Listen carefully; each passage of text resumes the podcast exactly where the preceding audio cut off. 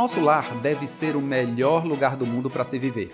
Não há nada mais prazeroso do que habitar onde exista harmonia, equilíbrio e sossego, não é verdade? Porém, é importante entender que você deve ser a primeira pessoa a fazer da sua casa um lugar melhor. Por isso, para te ajudar, nós separamos oito hábitos simples e práticos que podem trazer mais paz e harmonia no seu lar. Ouça com atenção e seja a pessoa mais empolgada e mais comprometida para que tudo isso se torne realidade.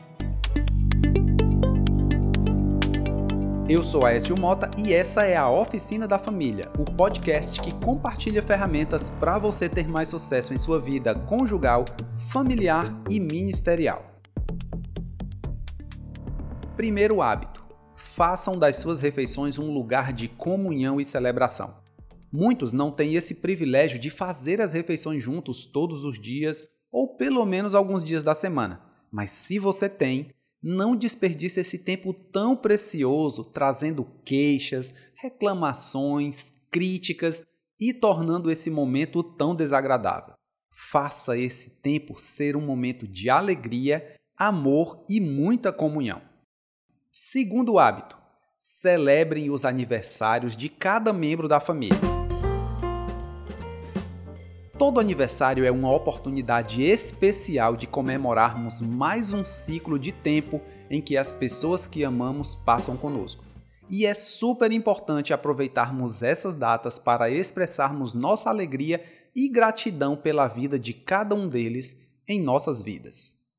Terceiro hábito: Ensine seus filhos com o seu exemplo.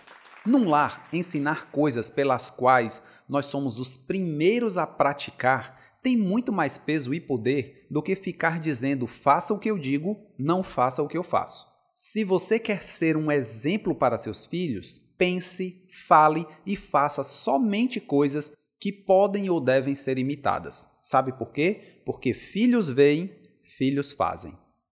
Quarto hábito: Honre sempre a família um do outro. Nenhum marido ou esposa sensatos gosta que se desonre ou que fale mal dos membros da sua família. Mesmo que hajam fortes motivos, você sempre vai acertar silenciando, apaziguando, conciliando e sendo abençoador. Todo mundo tem pelo menos uma qualidade, então aprenda a focar nelas verbalize elogios sinceros, expresse gratidão e, quando possível, até presenteie os familiares do seu amor. Isso vai fazer uma grande diferença. Quinto hábito: sejam hospitaleiros e amem receber pessoas em suas casas. Vou fazer um churrasquinho aqui em casa esse final de semana. Tá todo mundo convidado, viu? Receber bem as pessoas, acolher amigos com simpatia e alegria, investir tempo compartilhando a vida, trocar experiências e aprender com os outros é muito especial. Além disso, é fundamental para nos tornar pessoas melhores, mais socializáveis e também disponíveis.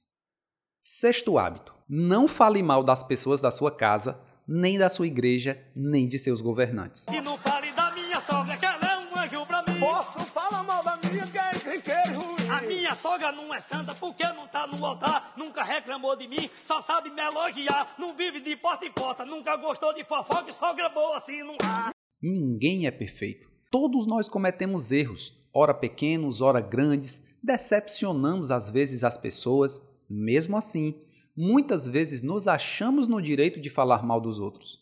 A Bíblia, um livro inspirado por um Deus que sabe de todas as coisas, ele nos orienta muito a controlarmos a nossa língua.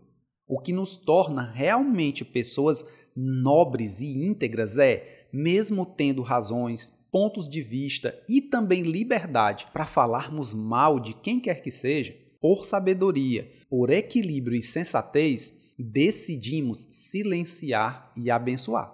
Falar mal nunca. Sétimo hábito: pratiquem o princípio da gratidão.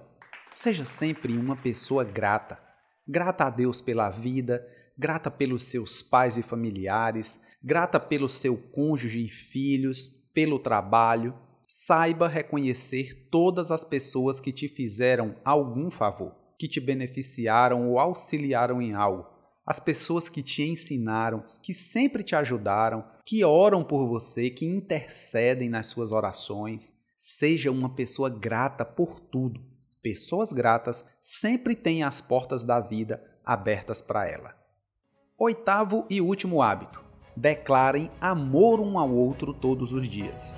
O seu amor é a peça-chave para fazer seu casamento ser um lugar de satisfação, prazer e realização.